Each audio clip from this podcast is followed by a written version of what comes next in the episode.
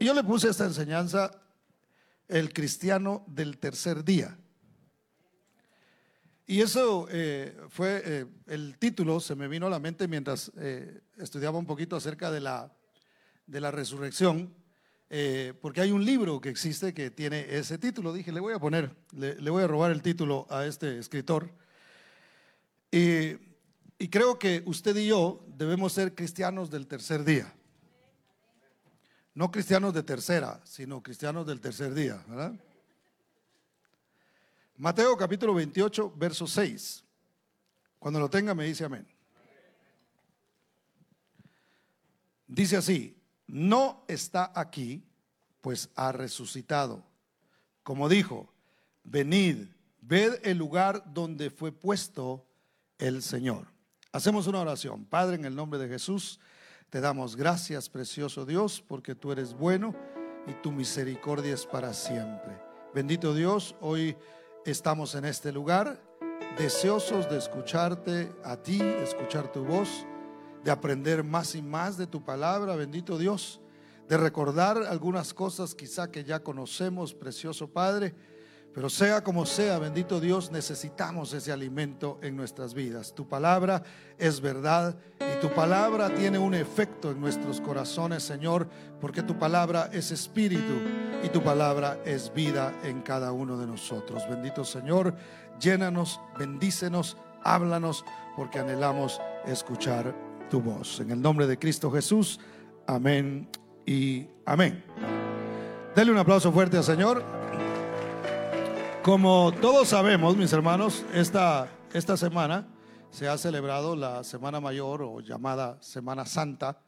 Y, a mí me gusta observar a veces qué es lo que, lo que, hace, eh, eh, lo que hacen afuera, por ejemplo, eh, las personas conmemorando esto. Obviamente las religiones que tienen que ver con, con la fe en Cristo Jesús. Y me llamó la atención algo que escuché porque porque en Filipinas, no me recuerdo cuántos, pero habían ya cierto número de personas que estaban inscritas para crucificarse, eh, creo que hace dos días, se iban a crucificar ellos en Filipinas. Creo que en algunas partes de México también hacen esto. La gente se crucifica y quieren sentir lo mismo que eh, Jesús sintió según ellos y sienten que de alguna manera eso, eso los ayuda a descargarse de los pecados por supuesto desconocen la palabra de Dios, porque nosotros no necesitamos hacer nada. Desde el momento que Jesús dijo, consumado es, Él dijo, se acabó. No hay nada que tú tengas que hacer. Yo lo hice por ti. Yo fui a la cruz, yo morí en la cruz del Calvario para que tú tuvieras el perdón de tus pecados y tuvieras esa paz. Por eso, una vez más, Isaías dice que el castigo de nuestra paz fue sobre Él y por su llaga nosotros fuimos curados. Yo ya no necesito lacerarme, ya, ya no necesito crucificarme, yo necesito creer en Él, en su sacrificio, creer que no es una religión, sino que Él es real, Él es Cristo Jesús, que, eh, que murió en la cruz del Calvario, pero resucitó al tercer día. Y a veces se hace mucho énfasis en, el sufrimiento de Cristo y, yo creo que no debemos pasarlo desapercibido, debemos conocer, debemos saber, debemos eh, eh, eh, saber lo que Él sufrió en el proceso hacia la cruz. Sin embargo, para nosotros como creyentes, como cristianos, aunque los, los, tres días son importantes, el día más importante para usted y para mí es el tercer día. ¿Por qué, hermano? Porque el tercer día fue cuando Jesús resucitó.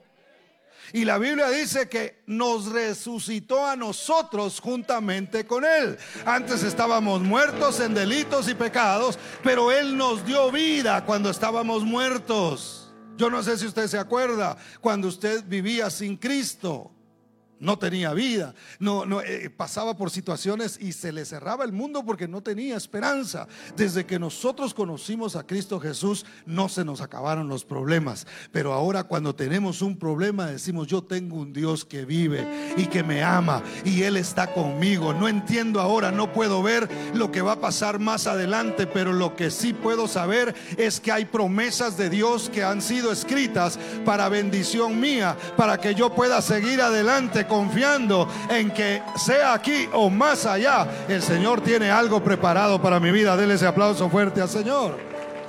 Entonces, hermano, nosotros, aunque sufrimos, no debemos quedarnos en el sufrimiento. Jesús no, no se quedó todo el tiempo en el sufrimiento. Es más, yo siempre he dicho que Jesús no fue a la cruz a sufrir solamente, sino el objetivo principal para él era morir. Porque mientras más rápido moría, pues más pronto vendría la resurrección. Por eso es que eh, yo les he comentado que, que cuando crucificaban a alguien, los que, a los que crucificaban, hermano, duraban muchos días ahí. Voy a cambiar el micrófono. Sí, sí. ¿Tiene volumen? Dame volumen. Cuando, no, déjala acá, gracias, hijo. Cuando crucificaban a alguien, las personas mucho tiempo en este, eh, creo que voy a regresar a este, ¿verdad? Ok. Perdón, hermanos. Para que vean los que nos están viendo que es en vivo todo, ¿eh? no es pregrabado. Entonces, cuando crucificaban a alguien, las personas que estaban ahí se aferraban a su vida. Se aferraban a eso, no, yo no me quiero morir, yo estoy aquí. Y, sí, yo sé que me estoy muriendo, pero se negaban a morir y lo que pasaba era que prolongaba su sufrimiento. Pero Jesús no fue ahí a prolongar su sufrimiento. Él sufrió lo que tenía que sufrir, que fue, que fue mucho. Entonces el objetivo de él era morir en la cruz, eh, llegar hasta la muerte, porque en la muerte era donde estaba la victoria. Y en la resurrección, la demostración de que Él había vencido, hermano. Imagínense, eh, si Cristo no se hubiera parecido a esta gente, habría tantas, si así hay dudas, imagínense si, si eso no hubiera sucedido. Pero Él, su objetivo era pasar el sufrimiento. Eh, no detenerse en el sufrimiento, sino ir a la muerte y llegar a la resurrección. Ahora nosotros, en un sentido figurado, no debemos detenernos en el sufrimiento. No debemos quedarnos, ay, es que aquí vengo con esta cruz, hermano. Y mire que ahora sí, no sé de veras si voy a salir de esta. No, el cristiano debe vivir en el tercer día. Nosotros no tenemos que ir a una cruz, no tenemos que ser clavados. Nosotros ya sabemos que Cristo resucitó y ahí nos hizo más que vencedores. ¿Cuántos dicen amén? ¿Cuántos pueden darle ese fuerte aplauso a Cristo Jesús? Entonces, mis hermanos, la resurrección es uno de los eventos o el evento más importante para nosotros. Enfóquese en la resurrección. Yo les comentaba a los hermanos que a mí me daba, me daba no sé qué, porque eh, en los primeros días de mi reconciliación con el Señor, en los primeros años, yo veía que los servicios de, de, de, eh, de este tiempo, de estos días, se volvían así como muy, ay, había que llorar, hermano, porque eh, Jesús eh, sufriendo y Jesús ahí y, algunas personas tienen en sus casas y, no estoy ni a favor ni en contra, sino todo lo contrario, pero, pero digo, no estoy en contra de lo que, alguien quiera poner en su casa, pero, pero a veces tienen un Jesús ahí clavado en la cruz y, a ese miran como, como, como el que les va a ayudar. Y con todo respeto, si Jesús se hubiera quedado en la cruz no nos ayuda en nada. Por eso es que Él venció la muerte y Él resucitó. La imagen que usted debe tener en la, en la mente y en el corazón suyo no es de un Jesús que está clavado en una cruz que necesita ayuda, sino debe tener en su mente la imagen de un Cristo glorificado, de un Cristo que venció a la muerte, de un Cristo que tuvo victoria sobre la muerte. ¿Cuántos dan gloria al nombre del Señor? Usted y yo tenemos un Dios poderoso. Nuestro Cristo está vivo, hermano. ¿Cuántos dan gloria al nombre del Señor? Entonces, es muy importante que nosotros entendamos tres puntos esenciales acerca de nuestra fe en cuanto a la resurrección se refiere.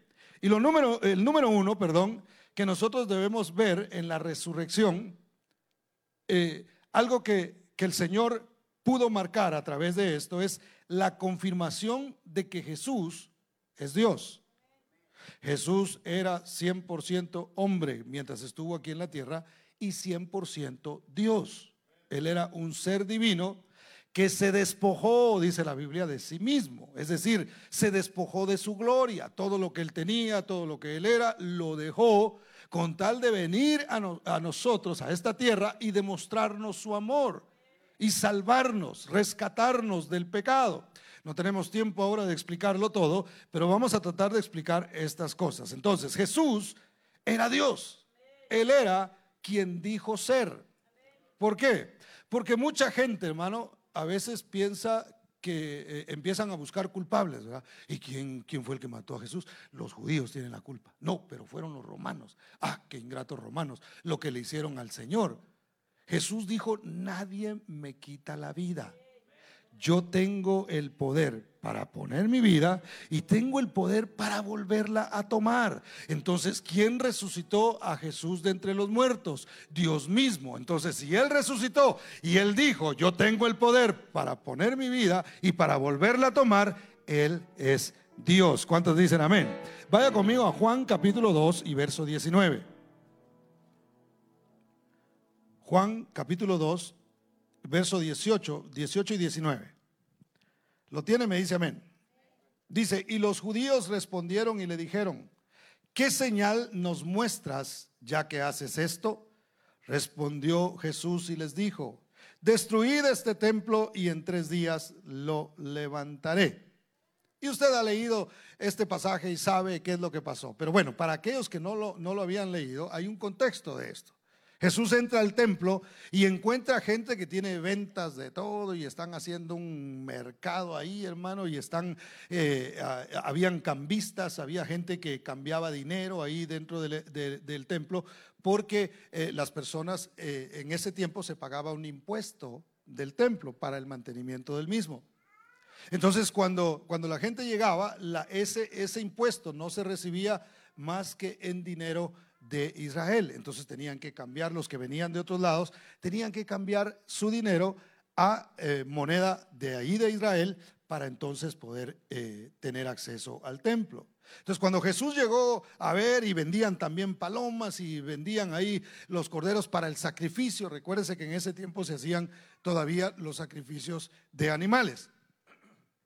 Cuando Jesús entra, y mira todo esto, comienza a tirar las mesas y comienza él a, agarró, dice la palabra, un, hizo un, látigo ahí de, de, cuerdas y comenzó a tirar las cosas que ahí habían y a darle vuelta.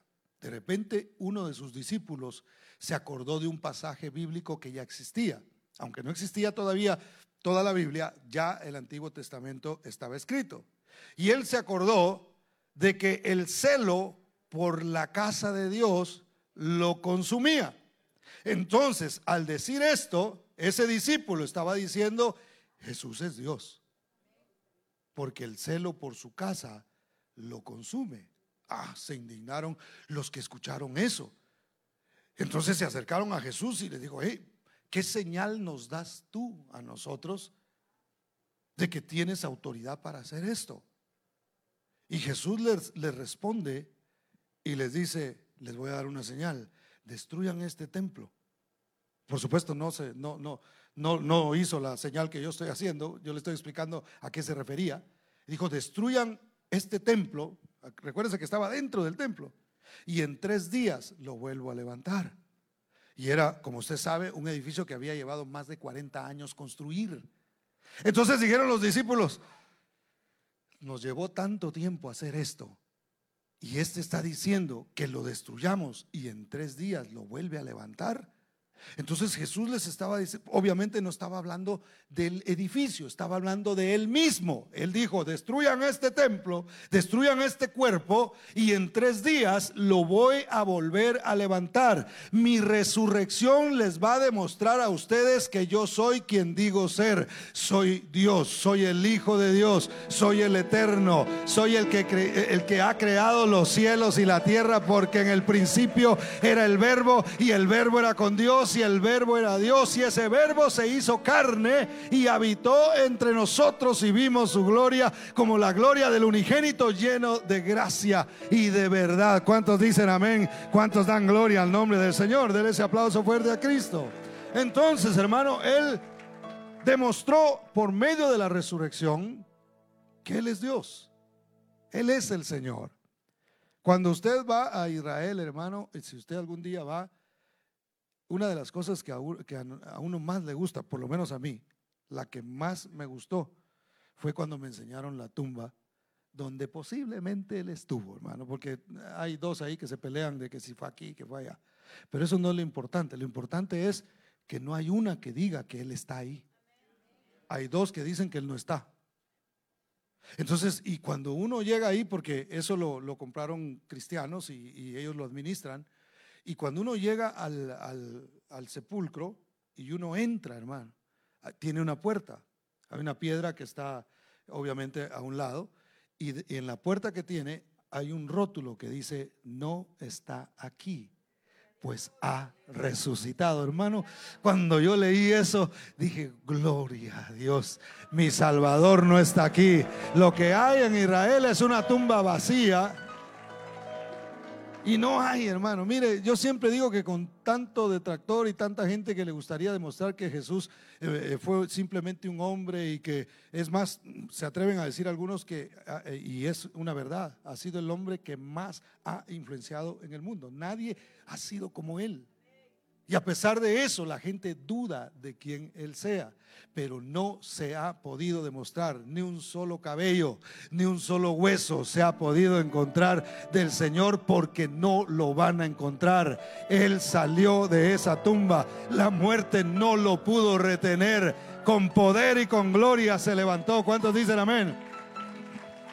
Entonces, hermano, fue profetizado por los antiguos Lucas 24, 25 dice, entonces Jesús les dijo, oh insensatos y tardos de corazón para creer todo lo que los profetas han dicho. Ya se había hablado de que él iba a resucitar.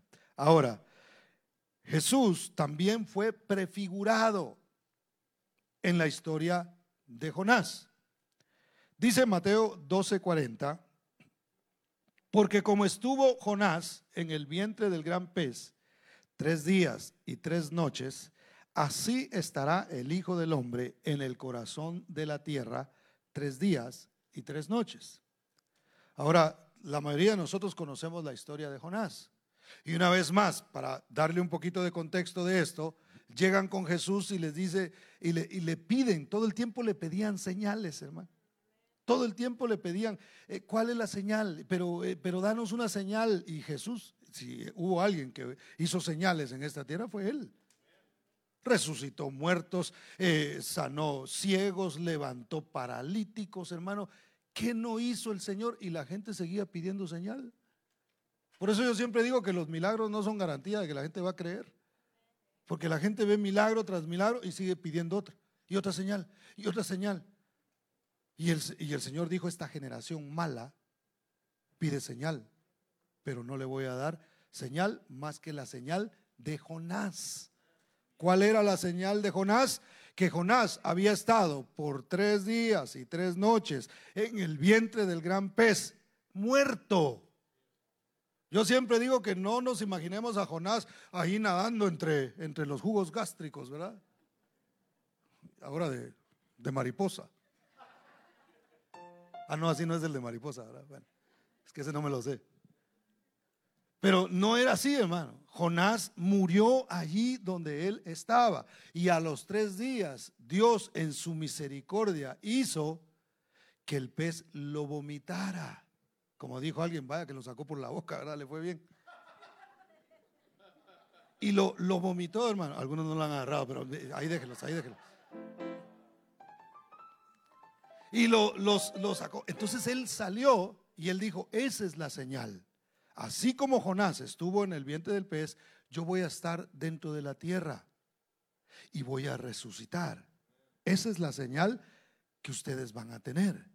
Entonces, hermano, nosotros como iglesia tenemos que darle a la gente la señal de Jonás. ¿En qué sentido, pastor? Que la gente debe reconocer que realmente antes no teníamos vida que estábamos muertos en delitos y pecados. Pero que Él nos dio vida. Cuando la gente ve que usted es un cristiano, hermano, que no está viviendo en el sufrimiento, que no está ahí, ahí simplemente pasándola, sino que usted dice, yo tengo vida, yo tengo paz, yo tengo gozo, yo tengo seguridad en mi Señor, que la gente pueda ver que en nosotros siempre hay una sonrisa, que si hay problemas hay esperanza, que si hay enfermedad, Él es nuestro sanador, si hay escasez, Él es nuestro proveedor, nuestra provisión. La gente tiene que ver cristianos del tercer día. ¿Cuántos dan gloria a Dios? Denle ese aplauso fuerte a Cristo porque Él es maravilloso. Pruebas de su resurrección. Ya le mencioné una, la tumba vacía.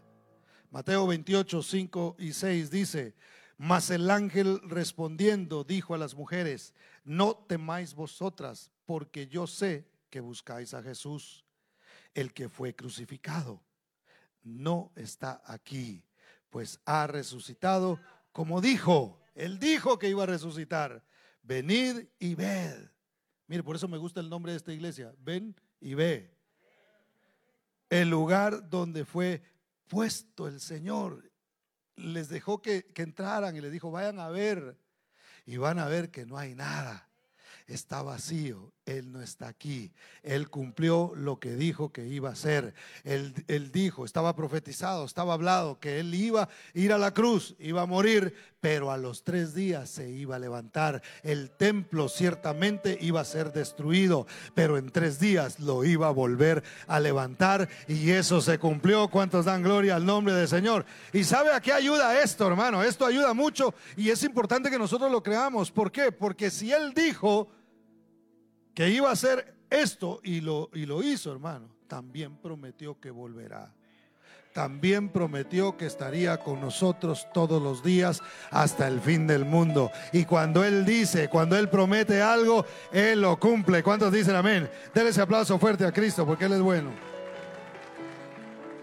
Hubo testigos con quienes habló. Jesús apareció aproximadamente a unas 500 personas. Hechos 1.3 dice, a quienes también después de haber padecido, se presentó vivo con muchas pruebas indubitables, es decir, indudables, apareciéndoles durante 40 días y hablándoles acerca del reino de Dios. Algunos dicen que lo que se apareció fue como una imagen, nada más así, como que usted podía hacerle así, como un fantasma, ¿no? Y eso no es así. Porque la Biblia dice que había un incrédulo, ¿verdad? Que se llamaba Tomás. Y la Biblia dice que Jesús le dijo, hey, ¿no crees? Mete tus, tus dedos en mis heridas, toca mi costado, para que veas que realmente ahí está. Entonces, usted no puede eh, sentir, palpar algo que es una imagen. Ahora existen los hologramas, ¿verdad? Ha visto que ahora hacen aparecer gente incluso que ya se, que ya murió y aparecen en escenarios cantando. Y una cosa rara, hermano. Pero si usted va ahí, usted lo puede traspasar porque realmente no, no, no tienen una, no es un cuerpo, pues es una imagen simplemente. Pero Jesús, Tomás lo pudo tocar. Tomás pudo poner sus dedos en las heridas. Hay pruebas, hay, hubo 500 discípulos, hermano, que estuvieron dispuestos. Sus, sus 11 discípulos que quedaron estuvieron dispuestos a entregar su vida, a dar su vida. Ellos creyeron. En la crucifixión salieron, cuando vino la crucifixión, salieron corriendo, ni siquiera llegaron a la cita, hermano. Pero después que lo vieron resucitado, dijeron, es cierto todo lo que dijo, vamos a dar nuestra vida, no importa que nos maten, vamos a creer en Cristo Jesús, porque si Él resucitó, también nos va a resucitar a nosotros. Ya la muerte no tiene ninguna potestad sobre nosotros. ¿Cuántos dicen amén? ¿Qué más representa para nosotros la resurrección, hermano? La validez de su sacrificio. Hebreos 10:12 dice, pero Cristo, habiendo ofrecido una vez y para siempre un solo sacrificio por los pecados, se ha sentado a la diestra de Dios. Una sola vez y para siempre, hermano. Cristo no puede ser crucificado otra vez. La misma Biblia lo dice. Los hebreos comenzaron, los que se habían convertido, en un momento dado comenzaron a dudar de su fe. Comenzaron a dudar de, si habían tomado la decisión correcta. Y el escritor a los hebreos les dijo, hey, Jesús no puede ser crucificado otra vez. Si ustedes creyeron, manténganse en su profesión. Profesión de profesar, no de estudiar, ¿verdad? Manténgase, manténgase creyendo eh, nadie les dijo que no iban a haber problemas, nadie les dijo que no iba a haber persecución, nadie les dijo que no iban a pasar por sufrimiento. Lo que a ustedes les toca es simplemente mantenerse fieles, creyendo en aquel que es fiel, porque Él es fiel, Él es maravilloso, Él es verdadero. ¿Cuántos dicen amén? Denle ese aplauso fuerte a Cristo. Jesús fue el sacerdote, pero también fue la víctima. Es decir, se recuerda que antes, para los que de pronto no, sabían esto, cuando se hacían los sacrificios, se tomaba a un, eh, a un animalito y el, el, sumo sacerdote lo llevaba y lo presentaba. El sumo sacerdote realmente no, no sufría nada, a menos que entrara mal y ahí en la presencia de Dios, pues de plano no, no le iba a ir muy bien. Pero eh, siempre y cuando él estuviera bien, por eso presentaba primero sacrificios por sus propios pecados. Y una vez que hacía eso, después presentaba el sacrificio que era para perdón del pueblo. Pero eso era separado. Jesús él mismo fue el cordero que fue inmolado y él mismo fue el, sumo sacerdote que presentó el sacrificio. Y cuando ese velo se rompió, hermano, fue cuando él eh, logró el acceso para cada uno de nosotros. Su mismo cuerpo fue quebrantado para que usted y yo tuviéramos acceso a la presencia maravillosa del Padre. ¿Cuántos dan gloria al nombre de Cristo Jesús? Entonces, déle ese aplauso al Señor porque Él es bueno. Dice Hebreos 5, 5 ah, y 6, dice, así tampoco Cristo se glorificó a sí mismo, haciéndose sumo sacerdote, sino que el que le dijo, tú eres mi hijo, yo te he engendrado hoy, como también dice en otro lugar, tú eres sacerdote para siempre, según el orden de Melquisedec. Y hoy no tengo tiempo para explicarle eso, pero hay una diferencia entre el sacerdocio arónico y el sacerdocio de Melquisedec. Jesús no venía de los sacerdotes que fueron establecidos por hombres. El sacerdocio arónico, aunque fue dirigido por Dios, lo estableció Moisés. Y desde Aarón comenzó entonces una familia a ser sumos sacerdotes, se moría uno y bueno, entonces eh, entraba el otro y, se moría eh, el siguiente y entraba y seguían de generación en generación siendo sumos sacerdotes. Sin embargo, eh, Jesús, hermano, con Jesús no fue así. El, el sumo sacerdocio de Jesús proviene de Melquisedec un personaje que aparece en la Biblia del que se habla muy poco, pero que él era el sumo sacerdote de Salem. Salem significa paz. Y no era otra cosa que Jerusalén, ¿verdad? Esa área era. No se sabe de dónde venía, no se sabe cuál era su genealogía, no se conoce de él. No, no se habla de un, de un principio ni se habla de un final de él. Entonces, según este sumo sacerdote, de esa línea viene Jesús. Entonces tú eres sacerdote para siempre según el orden, no de Aarón, no del que puso el hombre, sino del eterno. Y Jesús sigue siendo el que nos representa, porque ese es el trabajo del, del sumo sacerdote, llegar a la presencia del Padre y decir, yo represento a cada uno de estos por los cuales yo morí y han creído en mí. Por eso es que a nosotros, hermano, la buena noticia para nosotros es que ya somos salvos, ya somos alcanzados, redimidos por el Señor. Él nos compró con su sangre preciosa, aunque no somos perfectos, aunque fallamos, hermano, tenemos un abogado que está delante del Padre y dice, yo pagué el precio por él, yo sufrí por sus pecados y ahora puede ser salvo. ¿Cuántos dan gloria al nombre del Señor? Entonces, su muerte nos dio vida. Y esto lo mencionamos al principio. Colosenses 2.13 dice, y a vosotros, estando muertos en pecados y en la incircuncisión de vuestra carne, os dio vida juntamente con él, perdonándoos todos los pecados. El Señor lo perdonó, hermano. El Señor le perdonó los pecados pasados. Y si le hizo una mala cara a su esposa esta mañana, también, si usted se arrepiente, el Señor se lo perdona, ¿verdad? Eso no es licencia para andarle haciendo mala cara a la esposa. Es que todavía vengo pegado allá con el, ¿cómo se llama? Con el, con el seminario de, de matrimonios. Es más, algunos de nosotros en algo le vamos a fallar al Señor, hermano. Y sabe que el Señor ya está listo para perdonar. Él pagó por los pecados pasados, presentes y futuros. Eso quiere decir que si algo pasa, lo que hay que hacer es ponerse de pie y seguir adelante, porque Él es sacerdote para siempre, según el orden de Melquisedec. ¿Cuántos dan gloria al nombre de Cristo Jesús? Hay siempre esperanza en Él, hay siempre perdón en Él. Debe ese aplauso fuerte a Cristo.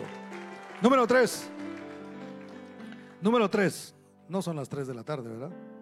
Ya los asusté. El reloj está malo. La victoria alcanzada. ¿Por qué es importante la resurrección para nosotros? Porque hay una victoria que se alcanzó. Vaya conmigo a Colosenses 2, 14 y 15. Como son varios versos, mis hermanos, se los voy a ir leyendo para que no nos detengamos mucho. Pero dice así, anulando el acta de los decretos que había contra nosotros, que nos era contraria, quitándola de en medio y clavándola en la cruz, y despojando a los principados y a las potestades, los exhibió públicamente triunfando sobre ellos en la cruz. Yo dije recientemente en, otra enseñanza que para, para nosotros y para la gente a veces, el ver a Jesús clavado en una cruz, hermano, es motivo de tristeza. Es más, mucha gente que estuvo presente en la crucifixión se burlaban de ver a alguien que había hecho tantos milagros, pero que no se había podido ayudar él solo porque no habían creído realmente en él. Y la gente lo veía como, ay, miren cómo terminó. Hasta hay un dicho que dicen que el que se mete a redentor termina crucificado, ¿verdad? No sé si ustedes han oído eso. Y realmente la gente a veces no comprende lo que ahí estaba sucediendo. Mientras los que estaban presentes veían sufrimiento, veían sangre que salía, veían agua que brotaba de, de su costado, hermano en el mundo espiritual se estaba dando una gran victoria. Porque nosotros, hermano, teníamos un listado de todos los pecados que habíamos cometido. Y mire, hermano, cuando soltaban ese rollo, algunos de nosotros se iba y como el conejito de Energizer, ¿verdad? Y sigue, y sigue, y sigue, y sigue. Y la lista de pecados era larguísima, hermano. Pero ahí, ahí, en la cruz del Calvario, allí Él tomó el acta que nos era contraria dice la palabra del Señor, y la clavó en la cruz del Calvario. Nuestros pecados fueron clavados ahí. Usted y yo hoy tenemos salvación y tenemos libertad por medio de Cristo Jesús. Cuando Él dijo en esa cruz, consumado es, ahí estaba firmando ya el perdón para cada uno de nosotros, la salvación, la vida eterna nos la estaba entregando a nosotros, hermano. Y usted y yo debemos estar contentos por eso. Mire, cuando le venga la tristeza por alguna razón, acuérdese que es salvo. Cuando usted diga, ay, a cierta edad empiezan a doler ciertas cosas, ¿verdad? A mí todavía no, pero de vez en cuando como que quiere, quiere algo. Ya casi, ya casi. ¿Quién dijo ya casi?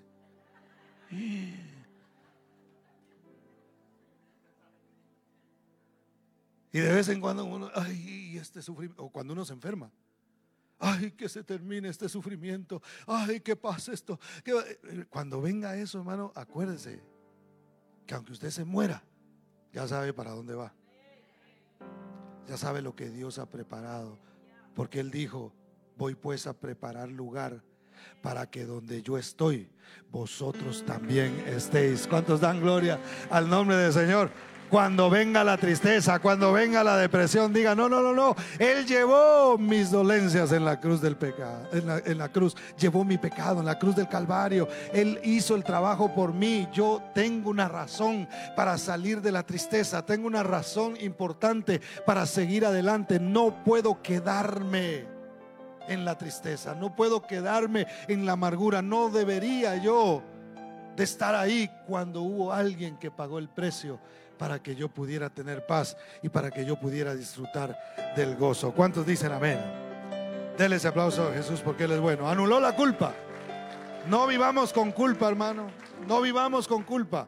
Ya el Señor nos ha perdonado. Entonces, victoria sobre la muerte.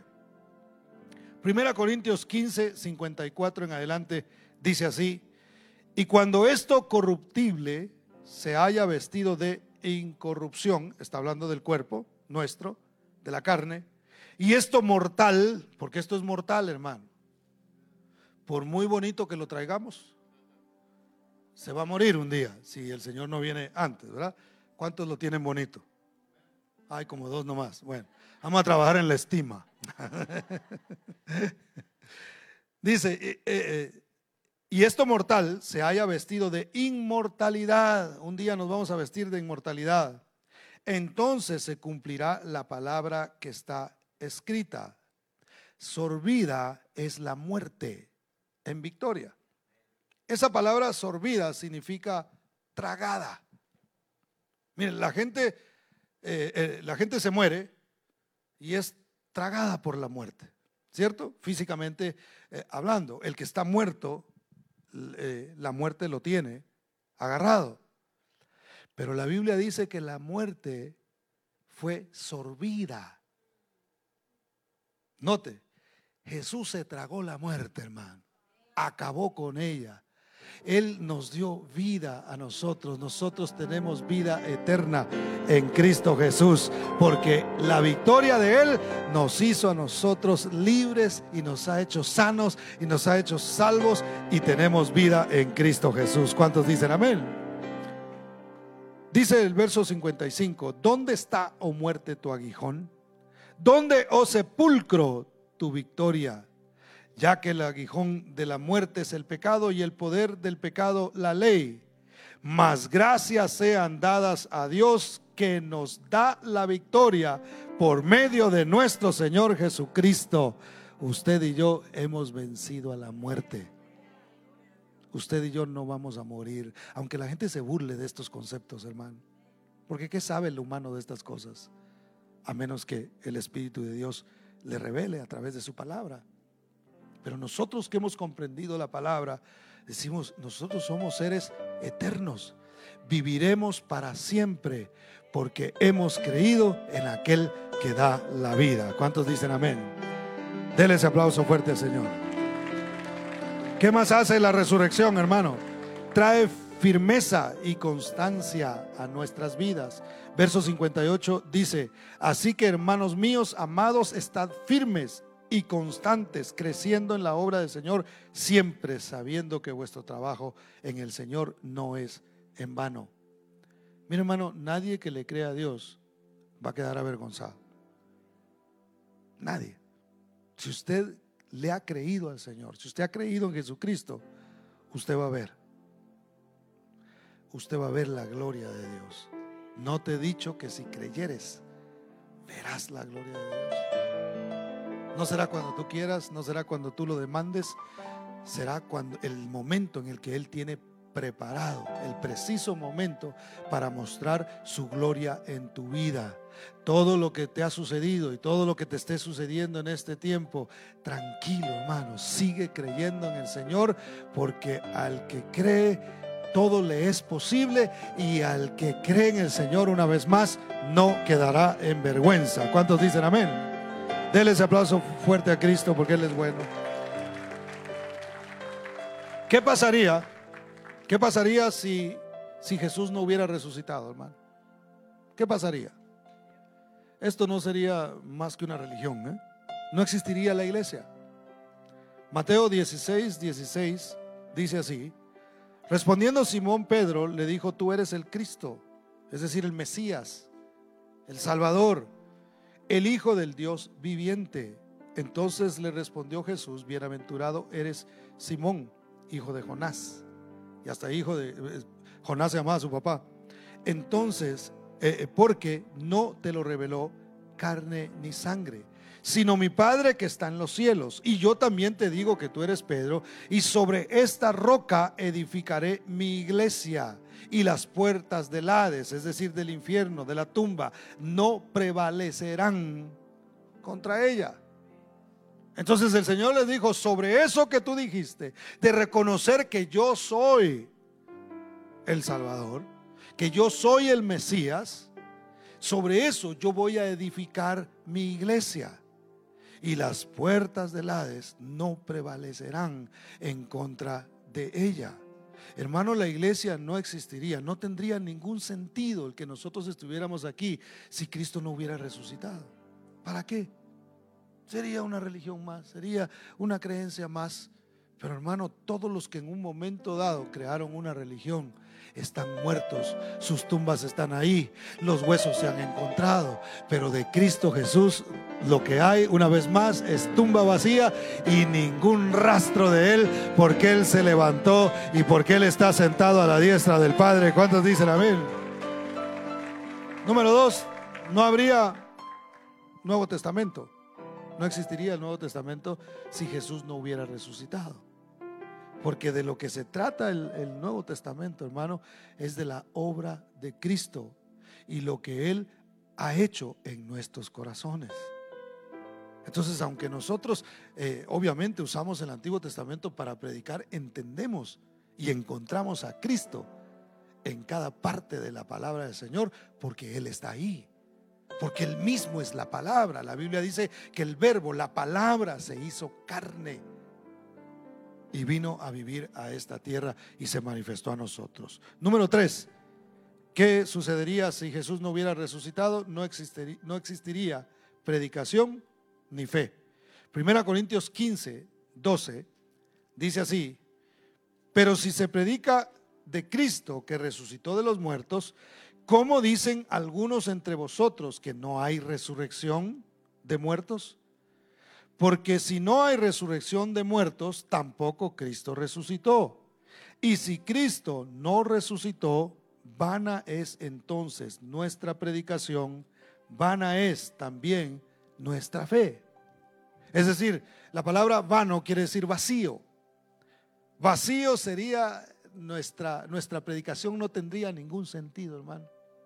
Mire, si algo, si algo llena mi corazón, eh, es cómo la palabra de Dios puede tocar nuestras vidas y cómo toca la vida de las personas.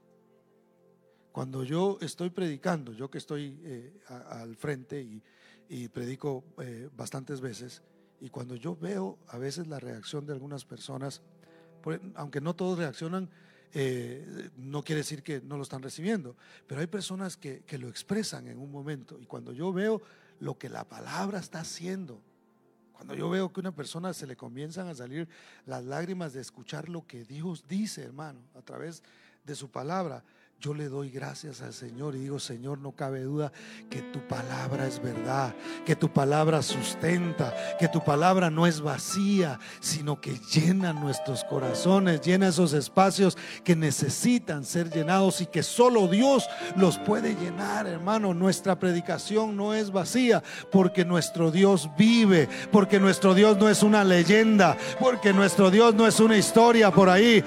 Jesús no fue un hombre bueno que existió el Dios Todopoderoso que se encarnó para venir a morir en la cruz por nosotros y resucitar.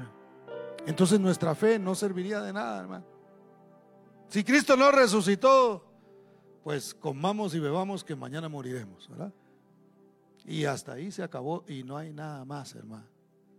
Pero la palabra del Señor dice que aunque nosotros muramos, de repente sonará una trompeta y los muertos en Cristo resucitarán primero, dice la palabra del Señor. Mire qué precioso. Habrá resurrección, hermano, aún de las personas que ya no están entre nosotros. Aún cuando eso suceda, si nosotros ya no estuviéramos, vamos a resucitar y vamos a estar con el Señor para siempre. ¿Cuántos dicen amén? ¿Qué más, hermanos? Si no hubiera, eh, si no hubiera existido la resurrección, no habría arrepentimiento.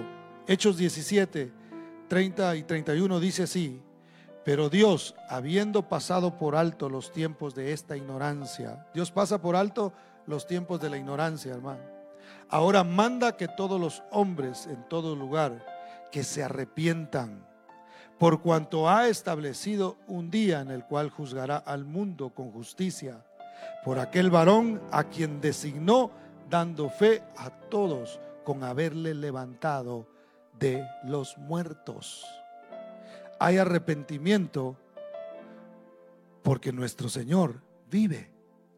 El testimonio que se dio fue de un Cristo que se levantó, de un Mesías que murió, pero resucitó al tercer día.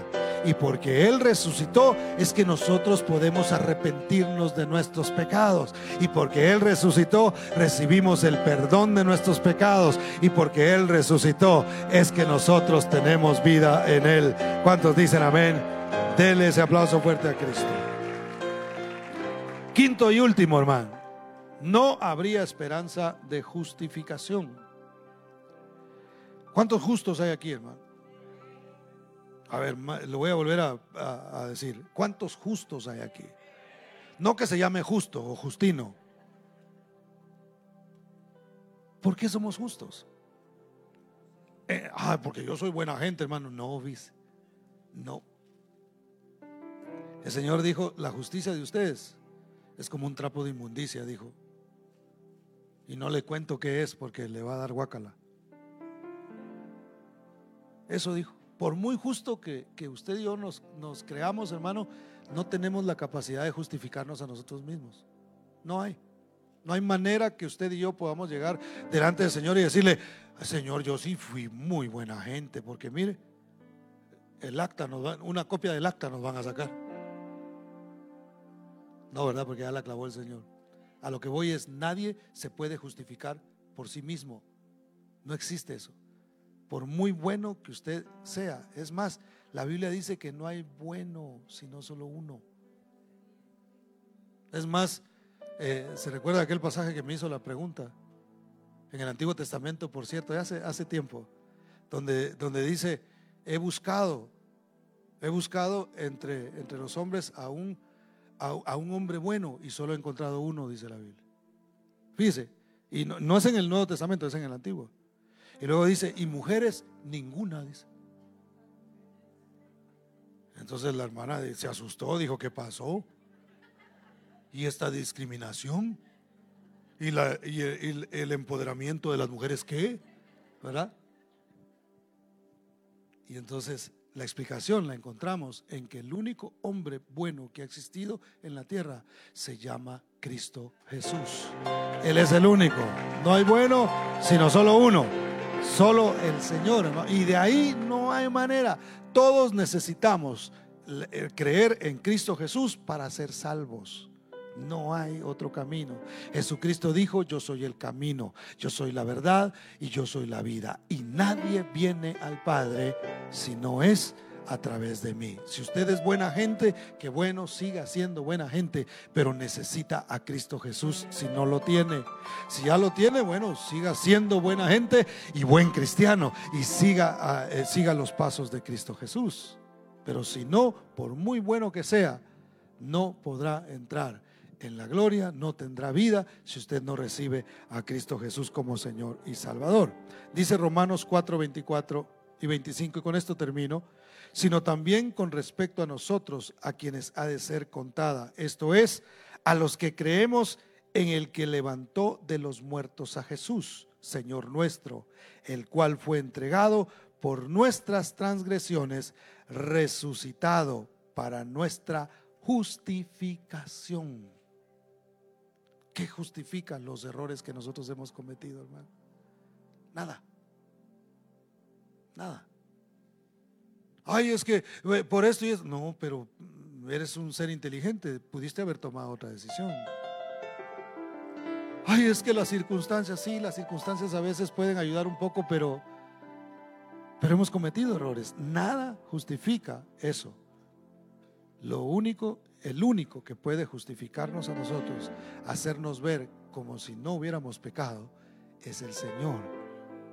Que el día que nos llamen a juicio, hermano, ok, mira, eh, imagínense que, que nos sacaran una película ahí de todo lo que nosotros hemos hecho. Qué pena, ¿no? Qué vergüenza nos daría. Ah, entonces, ¿qué merece esta persona? Pues la verdad que merece la muerte eterna, la eterna separación de Dios. Pero entonces aparece el que hizo el sacrificio y dice, ah, pero yo morí por sus pecados. Lo que él le tocaba, yo lo pagué, yo lo hice. Jesús no tuvo pecado. Por eso Él fue el Cordero perfecto, que fue inmolado y cargó. Es más, la palabra dice que, que Dios cargó en Él el pecado de todos nosotros. Él murió por tus pecados y por los míos. Nos justificó. ¿Sabes cómo nos ve Dios a nosotros ahora? Como justos. Como si no hubiéramos matado una mosca, hermano. ¿Por qué? por esa sangre que se derramó en la cruz del Calvario. Y porque Él resucitó, nosotros tenemos vida. Denle ese aplauso fuerte al Señor. Póngase de pie, por favor.